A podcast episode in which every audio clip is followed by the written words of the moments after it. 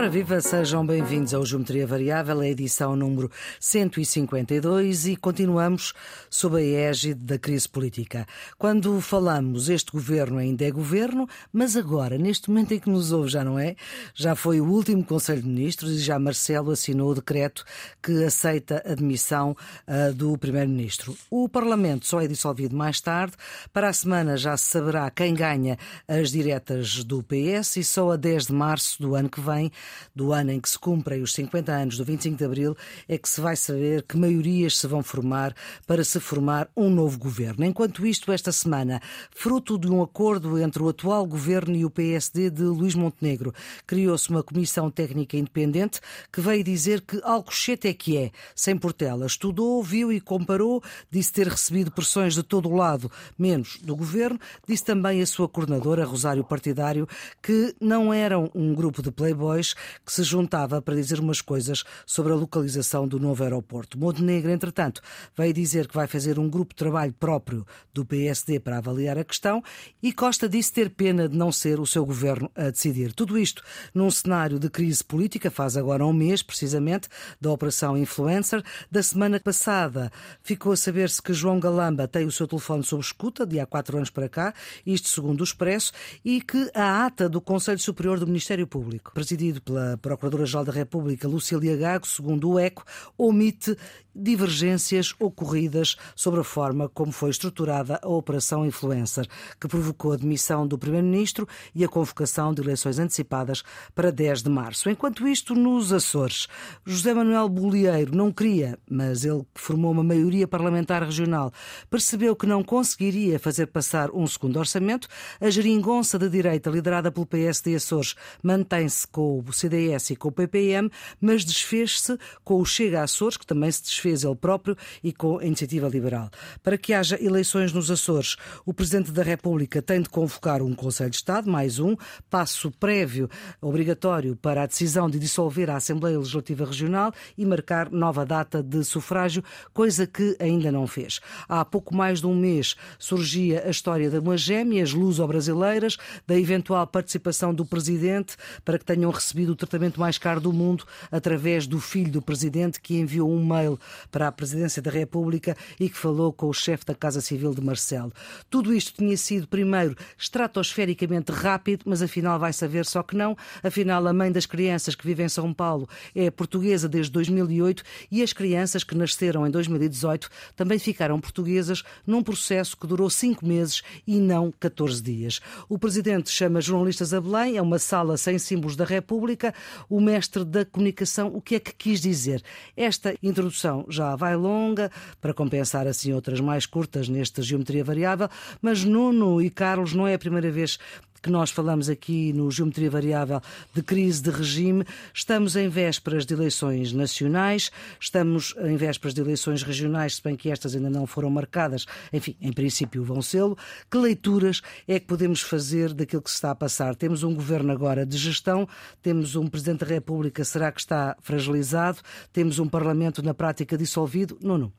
A crise continua e agora sim eu acho que é difícil não dizer que é uma crise de regime. Cada um destes episódios, o episódio agora das, das gêmeas luso-brasileiras, o episódio do lítio e do, do centro de dados, valem por si cada um deles, mas isto faz sentido num processo em que eles se vão inserindo e que, na minha maneira de ver, começa com aquele episódio do espetáculo, enfim, um pouco degradante para a democracia, que deu pelo nome de Comissão de Inquérito da TAP. Porque se nós eh, olharmos com muita atenção, eu lembro-me na altura ter dito isso aqui aos microfones da geometria variável, que se eh, o Presidente e o Primeiro-Ministro não, não encontrassem um entendimento, informal que fosse, como é natural. É certo, é certo. Eh, nós sabíamos onde é que a crise começava, mas não sabíamos onde é que ela acabava. Ela parecia ser uma crise para o ministro ou para o governo, mas na minha opinião, e eu disse-o aqui com muita clareza, eu acho que isto pode chegar a ser uma crise de regime. E de facto, Maria Flor, não foi preciso esperar muito. Eh, o que é que se passa hoje? O que se passa é que os órgãos democraticamente eleitos pelo povo português estão numa situação de grande minoridade do ponto de vista político. Temos um primeiro-ministro eh, obrigado a demitir-se, temos um governo de maioria absoluta demitido, temos um parlamento dissolvido.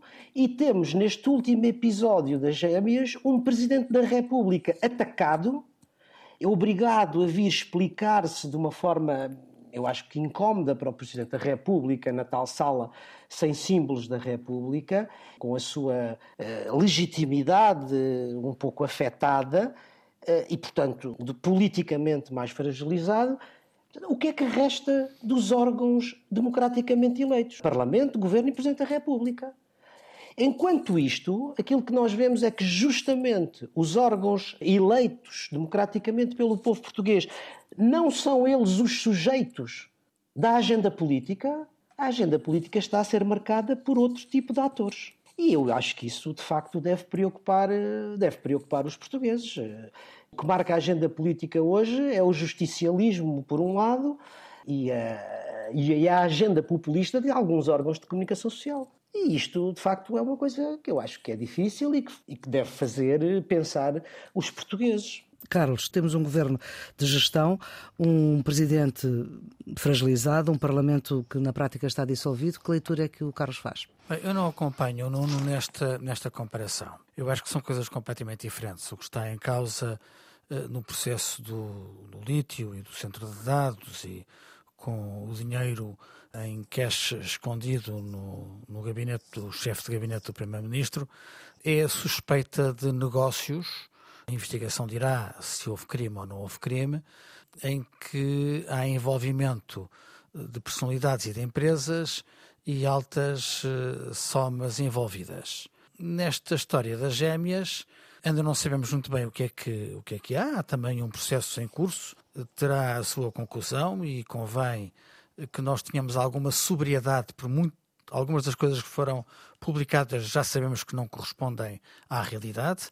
A Maria Flor Pedroso referiu-se a isso no início, por exemplo. Não é verdade que tenha havido um processo fulminante de concessão da nacionalidade, que uns diziam que era duas semanas, outros diziam que eram poucos dias, e afinal parece que é um espaço entre cinco e seis meses. Não é verdade que isto tenha sido um tratamento só para as gêmeas. Já há a confirmação oficial de que 33 crianças. E entretanto também, uh, sim. Beneficiaram do mesmo tratamento. Havia a insinuação de que uh, o processo teria sido decidido mais rapidamente para o caso das gêmeas. Ele está alinhado pela média dos casos, a maior parte dos casos, como são casos de vida de morte, foram decididos com muita prontidão. Só há, acho que, dois casos que levaram dois ou três meses e, portanto, que foram um bocadinho mais lentos. Portanto, há muita coisa que foi publicada que não corresponde à realidade, mas que ajudou a criar a narrativa de que havia uma situação de favor para pessoas conhecidas eh, do filho do Presidente da República. Que afinal parece que não conheciam o filho do Presidente da República. Ok, está é bem, mas isso, é isso agora, toda a investigação deixará eh, claro o que é que é verdade e o que é que foi fabricação. O Presidente da República afirmou de forma clara e mais do que uma vez que não fez nenhuma diligência uh, especial e que não falou ao Governo, nem ao hospital, nem aos médicos, que não houve cunhas o que o Presidente da República terá feito é aquilo que faz em todas as circunstâncias, é quando há casos humanos que alertam a Presidente da República, ele envia a correspondência para o Governo, através do chefe de gabinete do Primeiro-Ministro, o que terá feito desta vez como todas as outras. Sim, e o Governo um, também já confirmou isso. Que isto dá, cria desgaste para o Presidente da República, cria que este desgaste vai ter leituras políticas? Vai. Uns vão dizer que é vingança, outros vão dizer que não convinha que o Presidente da República fosse o único titular do órgão de soberania que ficasse incólume nesta crise toda. Eu não sou muito dado a teorias da conspiração. Acho que tem de haver alguma sobriedade, podemos usar o termo sobriedade republicana nesta matéria. Há denúncias, vamos esclarecê-las. Há órgãos próprios para isso são os órgãos no âmbito do sistema judicial. Vamos ver o que é que é verdade e o que é que é mentira. Eu, para já, tenho confiança no Presidente da República e acredito quando ele diz que não fez nada de ilegítimo relativamente a este processo. E ainda que isto não seja assim, o que está em causa é uma interferência de caráter humanitário para salvar a vida de duas crianças. Não está em causa nem há nenhuma insinuação que o Presidente da República estivesse envolvido em negócios eh, de muitos milhões ou em tráfico de influências eh, reprováveis. Eu acompanho o Carlos quando ele diz que são eh, questões completamente diferentes. A questão TAP é uma coisa, a questão lítio e centro de dados é outra e a questão das gêmeas é, é outra. outra claro. E são coisas com configurações completamente diferentes. Aquilo que me preocupou e que eu quis dizer é que o efeito que tem no seu conjunto de desgaste sobre os órgãos e as instituições da democracia é, para mim, muito evidente. Também não sou de teorias da conspiração, não, me parece que haja uma orquestração de todo este. Agora, o efeito concreto, de conjunto, que esta sucessão de acontecimentos tem, de erosão sobre a democracia, a mim parece-me bastante claro. Esta questão do, dos Açores, o Presidente da República vai ter que convocar um Conselho de Estado, se, se, entender, que ainda não sabemos, mas parece ser o cenário mais, mais certo, eh, porque parece que de repente se esqueceu que estamos nos Açores com, com um governo uh, regional que não conseguiu fazer passar o seu orçamento e cujo líder pede eleições o mais depressa possível. Uh, Carlos, é possível fazer uma leitura nacional daquilo que se está a passar nos Açores ou não? Não, eu acho que não. É, é uma questão regional. A geringonça Açores... da direita que durou ainda menos que a geringonça aqui de esquerda? Podemos eh, classificá-la de geringonça de direita. Assim. O que acontece é que o PS ganhou as eleições, no sentido que teve mais votos. Mas não conseguiu fazer PSD, maioria, não é? Mas não tinha maioria parlamentar. E, portanto, não a verdade governar. é que há uma leitura política dos resultados. É que o PS tinha maioria e perdeu-a, baixou os votos e baixou os deputados e o PSD cresceu relativamente à votação que tinha tido uhum. nas eleições anteriores. E não só cresceu, como foi capaz de encontrar uma solução maioritária na Assembleia Legislativa Regional uh, e governou durante três anos. Agora, foi confrontado com a circunstância de uh, a maioria que aprovou o seu orçamento já, já não, não estar em condições de repetir esse voto favorável, sobretudo porque o Chega, não exclusivamente, mas o Chega mudou de posição relativamente uhum. à aprovação do orçamento e não há eh, nenhuma expectativa de que um segundo exercício, isto é, uma segunda proposta de orçamento, venha a merecer a confiança da Assembleia Legislativa Regional. E assim Portanto, o cenário, o cenário político mais evidente é a convocação de eleições. Eu, para ser sincero, receio uma fadiga eleitoral. Repare, tanto quanto sei, a maior parte dos agentes regionais estão uh, a apontar para eleições ou no dia 4 ou no dia 11 de fevereiro. Dissolver a Assembleia queria quatro, Regional. Queria quatro mesmo, queria o mais cedo possível. Sim, sim. E tivermos eleições uh, nesta, nesta data, vamos ter passado um mês as eleições para a Assembleia da República, 10 de março. E vamos ter passados uh, três meses as eleições para o Parlamento Europeu estão marcadas para 9 de junho. Sim.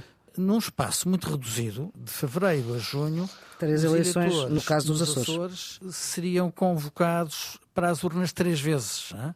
Eu não sei se isto é muito saudável, para ser sincero, que faria sentido talvez fazer, fazer as eleições regionais eh, em simultâneo com as eleições nacionais, uh, parecia-me mais, mais inteligente, para evitar que se peça aos eleitores, num curto uhum. espaço de tempo, que vão três vezes às urnas. E sob o ponto de vista político, que eu recordo-me que houve muitos que se indignaram com o PSD por ter eh, construído uma solução que na prática presumia o voto favorável do Chega para o seu eh, orçamento. Não vejo ninguém indignar-se com o facto de do Chega mudando o seu voto, estar objetivamente a ajudar o PS a derrubar o governo dos Açores. Isto é, é escandaloso quando chega, viabiliza um governo do PSD, mas não é escandaloso quando chega, ajuda o PS a derrubar um governo do PSD.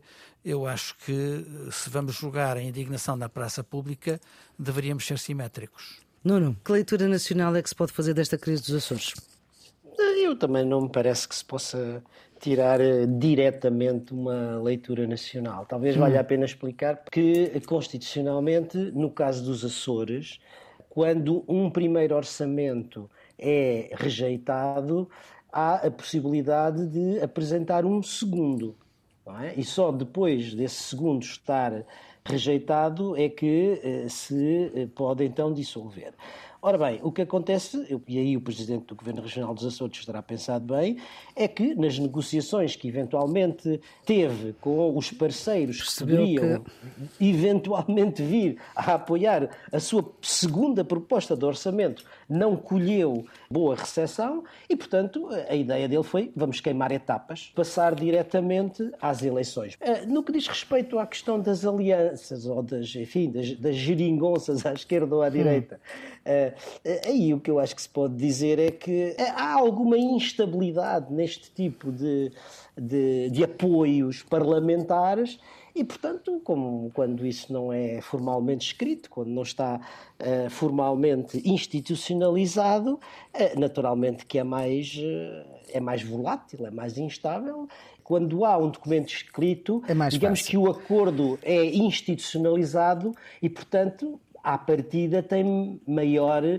Nos Açores acabou por haver vários Exatamente. acordos, Exatamente. até bilaterais também. Mas voltando um pouco atrás, temos um mês de Primeiro-Ministro de missionário, governo em efetividade de funções que agora deixa de estar.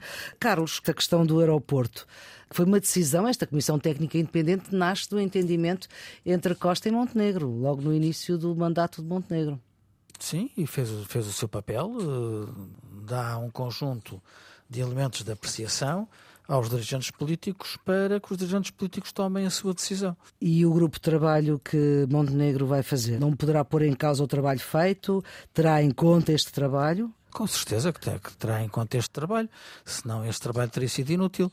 Uh, vamos cá ver, o poder político não Sim, se não. desresponsabilizou da decisão. Não houve nenhum acordo entre António Costa e Luís Montenegro para delegar as responsabilidades do poder político na decisão do aeroporto. Foi constituída uma comissão técnica independente para analisar as alternativas e para as pontuar, para produzir um relatório. Esse relatório deve servir de base às decisões que o governo, com a oposição, devem tomar, porque isto é um investimento plurianual que compromete várias legislaturas. E foi isso que António Costa fez e bem ao chegar a entendimento com Luís Montenegro para a definição desta metodologia e foi isso que Luís Montenegro, e bem, repetiu quando disse que ia constituir um grupo de trabalho no PSD para analisar este trabalho da Comissão Técnica Independente e que qualquer decisão, se ele for Primeiro-Ministro, será tomada com o Partido Socialista. Nuno? Eu, eu, olha, eu aí estou com, estou com o Pedro Nuno Santos. Já hum. chega de comissões, já chega de estudos. Há 70 anos que andamos atrás de estudos e de comissões, uma vez que há agora uma comissão que apresentou um conjunto de propostas que quem tem responsabilidade, e acho que deve ser feito, obviamente, de acordo com o maior consenso político possível, é melhor é decidir onde é que vai ficar o aeroporto e começar a fazê-lo.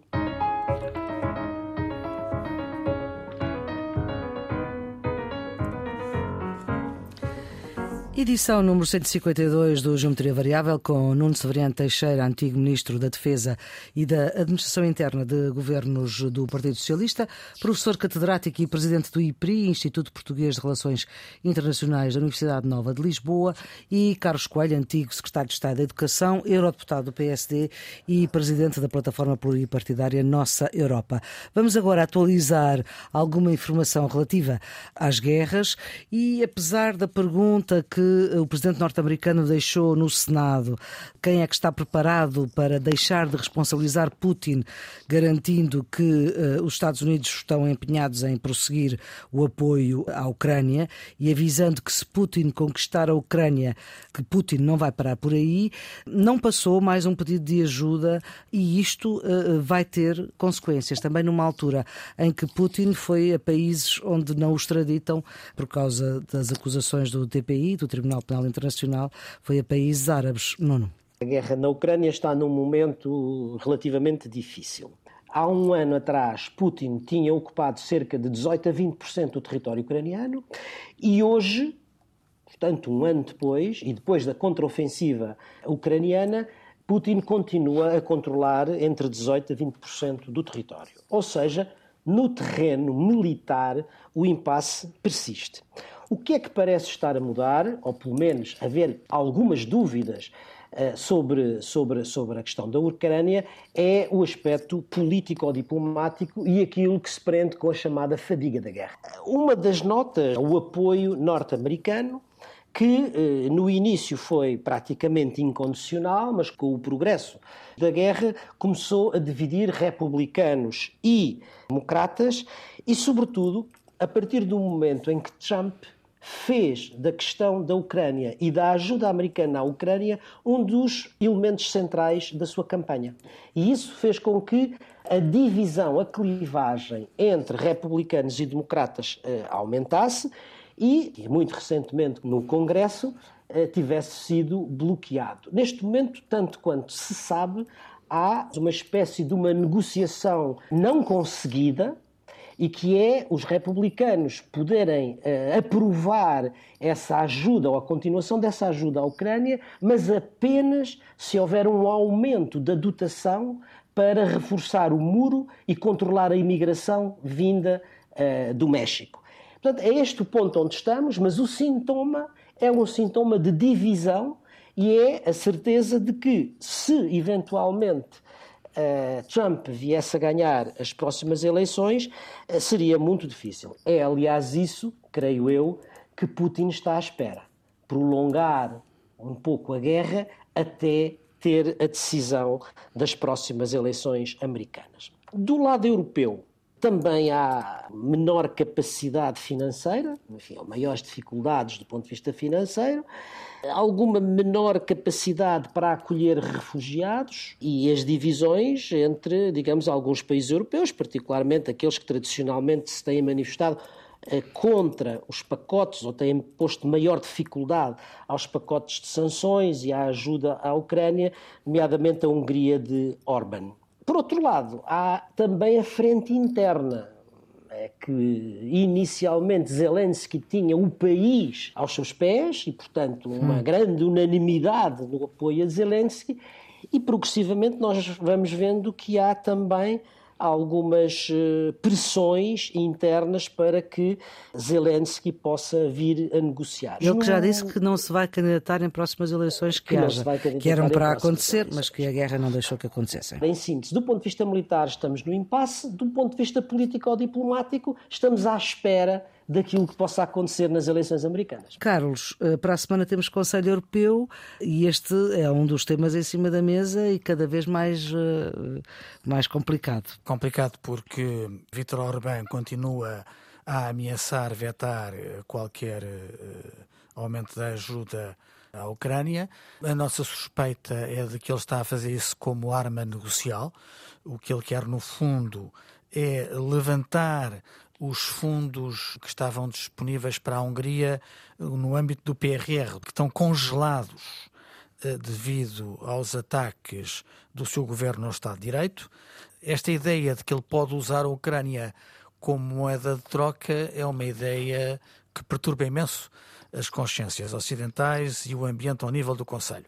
É verdade que Vítor Orbán esperava ter um reforço, esperava ter o novo primeiro-ministro holandês convencido que Wilders podia ser eh, hum. esse reforço. O estado das negociações na Holanda tornam cada vez mais improvável que, que consiga, o líder né? da extrema-direita venha a ser o primeiro-ministro do governo da Holanda. Porquê é que isto é preocupante? É preocupante porque, pelas razões que, que o Nuno uh, explicou e bem, o apoio americano pode fraquejar há uma grande dose de probabilidade de não ser possível um acordo no Congresso norte-americano antes dos congressistas irem para férias, chegarmos ao dia 31 de dezembro eh, sem dotação financeira que permita a continuação do apoio militar dos Estados Unidos eh, à Ucrânia.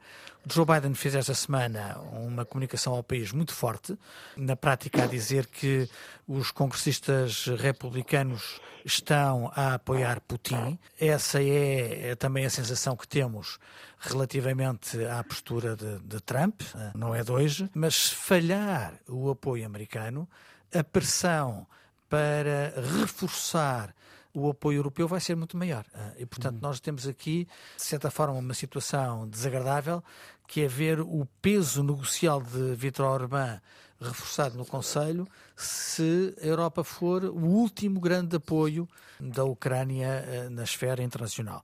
De resto, eu creio que a fadiga da, da guerra é o principal suporte de, de, Putin. Ele está convencido que quanto mais tempo isto durar, mais difícil será as democracias ocidentais manterem o seu apoio e há o fenómeno concorrente que é eh, a guerra do Médio Oriente. Exatamente, Portanto, que também um vai passar. Há um desfocar das atenções da opinião pública que estavam muito concentradas naquilo que estava a acontecer entre a Ucrânia e a Rússia e agora estão eh, mais preocupadas com aquilo que está a acontecer entre Israel e a Palestina. Carlos, e no Médio Oriente, a trégua depois de libertar reféns e de alguns presos eh, palestinianos, agora está a desenvolver-se para sul de Gaza com um cenário com descrições apocalípticas eh, daquilo que estava a passar no norte, agora a passar-se a sul, e também isto vai ser tema no Conselho Europeu da próxima semana. Vai, e é, é uma situação gravíssima. Do ponto de vista humanitário, é, é uma desgraça. O secretário-geral da ONU, António Guterres, disse-o claramente e Israel permanece insensível. E Israel continua a tratar mal o secretário-geral da ONU. São calamitosas.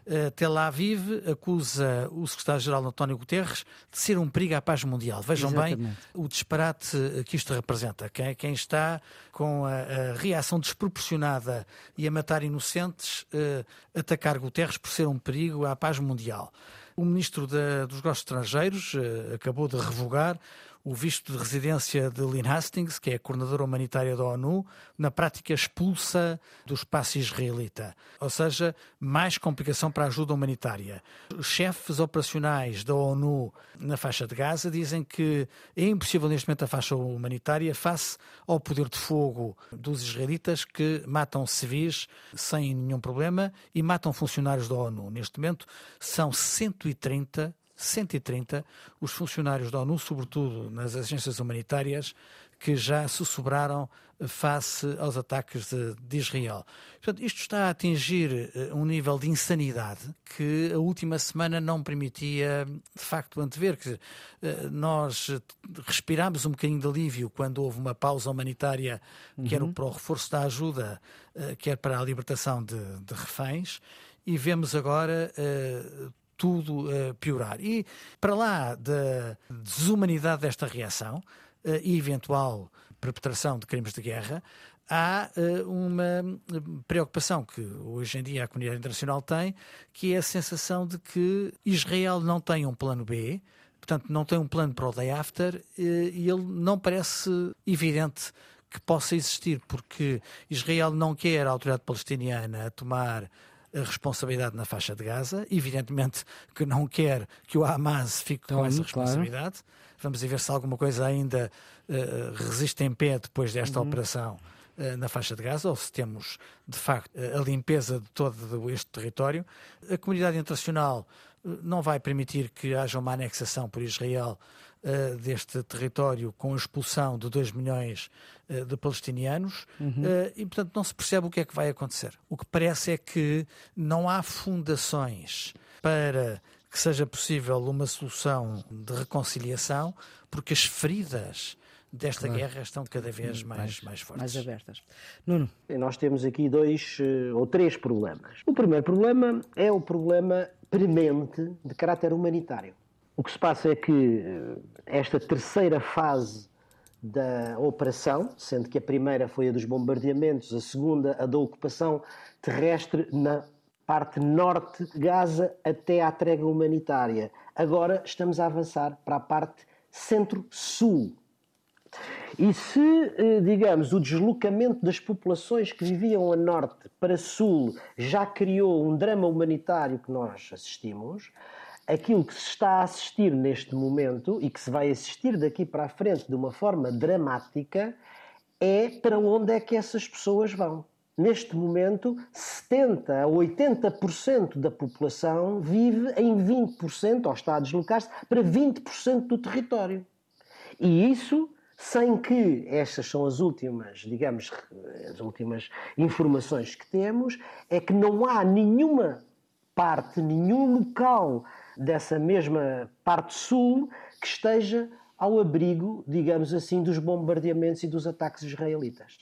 Ou seja, não há nenhum abrigo onde as populações civis indefesas se possam abrigar. A isto acresce o problema que o diretor uh, da Organização Mundial de Saúde já, já referenciou, que é o do colapso do sistema de saúde e a concentração de populações em tão pouco espaço de, uh, dar origem, digamos, a, a, a, um conjunto de doenças que uhum. dificilmente poderão ter solução. Ora bem, isto é uma situação dramática do ponto de vista humanitário e foi isso que levou o engenheiro António Guterres a invocar o artigo 99 da Carta, que é o último recurso, vamos dizer assim, que o secretário-geral tem para obrigar à convocação do Conselho de Segurança para discutir o problema, e foi essa a razão pela qual o embaixador israelita voltou a atacar o, o, o secretário-geral. E é, é, preciso dizer que este, este, este artigo só foi invocado ao longo de toda a história das Nações Unidas quatro vezes. Portanto, esta uhum. é a uhum. quarta vez. Foi em 1960 na grande crise do Congo, em 1979 na crise uh, de Tiarão, quando foram feitos prisioneiros os, os, americanos na embaixada americana, e depois uh, na Guerra Civil do Líbano em 89. Esta é a quarta, a quarta vez que isto, que isto acontece. No fundo, isto é um instrumento de diplomacia preventiva, mas que não vai ter, com certeza, nenhum resultado, porque no Conselho de Segurança, uma vez uhum. mais, não vai haver, não vai haver um consenso. Agora, há uma coisa que nós sabemos, é que, quer dizer, o único uh, ator internacional que é capaz de travar minimamente Israel são os Estados Unidos da América. Mas aí também é preciso perceber que estamos em conjuntura eleitoral e que, digamos, o lobby uh, judeu é forte e é forte até no Partido Republicano. Portanto, uhum. temos de ter também isso em consideração. A questão militar é a da desproporcionalidade completa e total no modo de, de fazer a guerra, não é? Dos meios utilizados e aquilo que nós ao início podíamos achar que era propaganda uh, palestiniana, ou seja, de que há aqui uma punição coletiva do povo palestiniano, isso hoje é muito difícil dizer que não é verdade. E depois a questão central que o Carlos uh, bem apontou no final, que é saber qual é a solução política para isto. Aparentemente não há solução política e Israel não tem solução política para isto. E isso é também um problema muito, muito difícil de vir a resolver. Eu acho que foi isso que levou Macron a dizer esta Sim. semana que este é um problema que nós vamos ter durante os próximos 10 anos.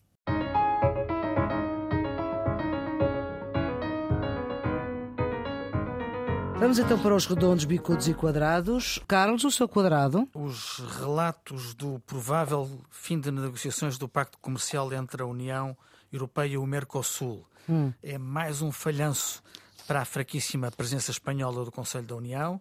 Schultz e Lula da Silva, reunidos em Berlim, tentaram salvar um acordo comercial de enorme importância entre a União e o, Europeia e o Mercosul, Brasil, Argentina, Uruguai e Paraguai. Está a ser preparada há mais de 20 anos. A assinatura estava prevista para o dia 7 de dezembro, durante uma reunião dos dirigentes do Mercosul com os seus homólogos da União Europeia. Eh, mas esta janela de oportunidade foi fechada, já tinha sido fechada por Macron eh, e foi fechada quando o presidente de Santa Argentina, Alberto Fernandes, argumentou que o pacto é muito favorável às exportações industriais da União Europeia e muito restritivo para as exportações agrícolas sul-americanas. De acordo com a CNN Brasil, a Presidente da Comissão Europeia cancelou uma viagem ao Brasil para assinar o acordo, assim como o comissário responsável pelas negociações da equipa da União Europeia, o comissário e vice-presidente da Comissão Dombrovski. A decisão de continuar as negociações cabe agora ao novo presidente argentino, eh, Javier Milei, que toma posse este domingo. Eh, Diana Mondino já afirmou que Milei provavelmente preferirá eh, um acordo do que o, a inexistência de acordo, apelou até ao presidente Santo Alberto Fernandes para que o assinasse, mas uma coisa é a equipa de Milley pedir a Fernandes para assinar, outra coisa é Milley assinar. Vamos ver os próximos desenvolvimentos uhum. de um acordo que é também muito importante para Portugal e para a Europa. O seu quadrado, Nuno? Continua na América Latina e vai para uh, Nicolás Maduro, que quer agora hum. a soberania de parte do território da vizinha Guiana. No domingo passado, em referendo muito contestado pela comunidade internacional, Maduro pôs os venezuelanos a votar a transformação de parte da vizinha Guiana, aliás rica em petróleo, num Estado Mas... venezuelano. O Tribunal Internacional de Justiça já tinha determinado que a Venezuela não deve, não pode alterar as fronteiras na região. Mas Maduro continua a tomar medidas para o controle do território em disputa, contra a vontade, aliás, dos outros países vizinhos. Veremos a evolução desta situação, que é um pouco preocupante, e veremos até onde é que Maduro está disposto a ir para garantir mais recursos e reforçar o poder antes das eleições. Bicudos, Carlos. Para os indicadores eh, PISA sobre o estado da educação. Uhum. A publicação do, do Programa Internacional de Avaliação de Alunos da OCDE é feito de 3 em 3 anos, há alunos dos 15 anos, e veio demonstrar o desastre do estado da educação em Portugal. Apesar de ser já esperada um, um decréscimo nos valores, sobretudo devido à pandemia, os resultados mostraram uma realidade ainda mais grave. Portugal desce mais do que a média da OCDE em todos os domínios medidos, depois de em 2015 termos sido considerados como um caso de estudo pelos excelentes resultados que tínhamos vindo a obter. Agora, comparando os dados com outros países, percebemos que a gestão das escolas e dos apoios aos alunos durante e após a pandemia foram insuficientes, foram mal geridos e deram resultados gravíssimos. Investimos menos, pior e mais tarde que os outros países e um terço da ajuda foi exclusivamente para obras nas infraestruturas e não para recuperar aprendizagens. Olhemos para os resultados mais graves deste PISA. Menos de 30% dos alunos portugueses não conseguem resolver exercícios básicos de matemática. Em Portugal, 90% dos estudantes não são aquilo que eles chamam top performers em nenhum dos domínios analisados e apenas 1,7% são excelentes a todos. Uhum. Se em 2018 tivemos o Ministro da Educação a vangloriar o seu trabalho por Portugal ser o único Estado-membro da União com uma trajetória de crescimento consistente desde o ano 2000. Com este PISA 2023, eh, temos um convite para que o Ministro da Educação faça a meia-culpa. Nuno, do seu bicudo. Também vai para o relatório PISA. É, o Carlos focou sobre Portugal e eu vou focar-me sobre o, o, o, geral do relatório. É, é o primeiro relatório PISA depois da, da pandemia. pandemia. Reúne os dados de 81 países e as conclusões não podem, na minha opinião, ser mais preocupantes daquilo que, daquilo que são. Em comparação com os inquéritos anteriores, o desempenho diminuiu de uma forma geral, com os melhores resultados a virem praticamente exclusivamente da Ásia Oriental. Os alunos de Singapura, para dar um exemplo, estão em média 3 a 5 anos de escolaridade mais avançados que os seus pares dos países da OCDE. Portugal, obviamente, incluído, como o Carlos já referiu. Mas a análise mostra que a pandemia não foi a única responsável por estes, uh, por estes resultados. Exatamente. E que são os nossos sistemas educativos que estão em crise e que estão a agravar os esforços sociais nas nossas, eh, nas nossas sociedades. Hum. É uma questão que exige uma reflexão profunda dos agentes educativos, mas também uma reflexão profunda da sociedade em geral. E agora os redondos, Carlos? Para a nova doação à Fundação Champalimau, depois do casal Boton ter doado 50 milhões de euros para a criação de um centro de investigação para o cancro do pâncreas, Agora foi a empresa Yurt a doar igual valor para reforçar este projeto. A Fundação Champaliamau tem vindo a afirmar-se sob a liderança de La Nobleza como uma das principais promotoras mundiais de investigação e das ciências médicas, e estas doações são a prova da confiança que a Fundação Champaliamau gera hoje em dia em todos os cidadãos e empresas. Uhum. Nuno do seu redondo? Para os compromissos na COP28. Podem não ser suficientes e não são certamente suficientes para garantir a transição energética, mas são já um passo importante, na medida em que várias das maiores petrolíferas mundiais afirmaram que irão, irão reduzir as emissões de metano em mais de 80% até 2030. O esboço da declaração final da COP28, que ainda não está eh, terminada, está ainda a ser negociado, afirma agora de forma clara e evidente que 1,5 graus são eh, uma meta realista e que deve ser cumprida. Digo que não é obviamente o ótimo, mas já é bom e é um passo que parece estar a ser dado no bom sentido. Pistas de fim de semana, Carlos? Vou fazer uma transgressão que o Nuno já fez e vou dar duas, uma em Lisboa e outra no Porto. A de Lisboa é Ser Poeta é Ser Mais Alto, é uma hum. homenagem a Florabella Espanca, por José Carlos Fernandes, diretor nacional da Nova Acrópole Portugal, e pelo grupo de poesia Florabella Espanca da Nova Acrópole. Em homenagem a Florabella Espanca, fala-se sobre a vida e a obra, com a recitação de alguns dos seus poemas, no Palácio das Galveias este sábado pelas 16 horas. No Porto, no Porto, é uma exposição, exposição organizada pela Fundação de Serralves, em colaboração com a Fundação Juan Miró, que está disponível até dia 7 de janeiro. Eh, Juan Miró e Alessander Calder, Espaço em Movimento. Eh, o encontro entre Juan Miró e Alessander Calder representou uma das mais férteis amizades artísticas do século XX.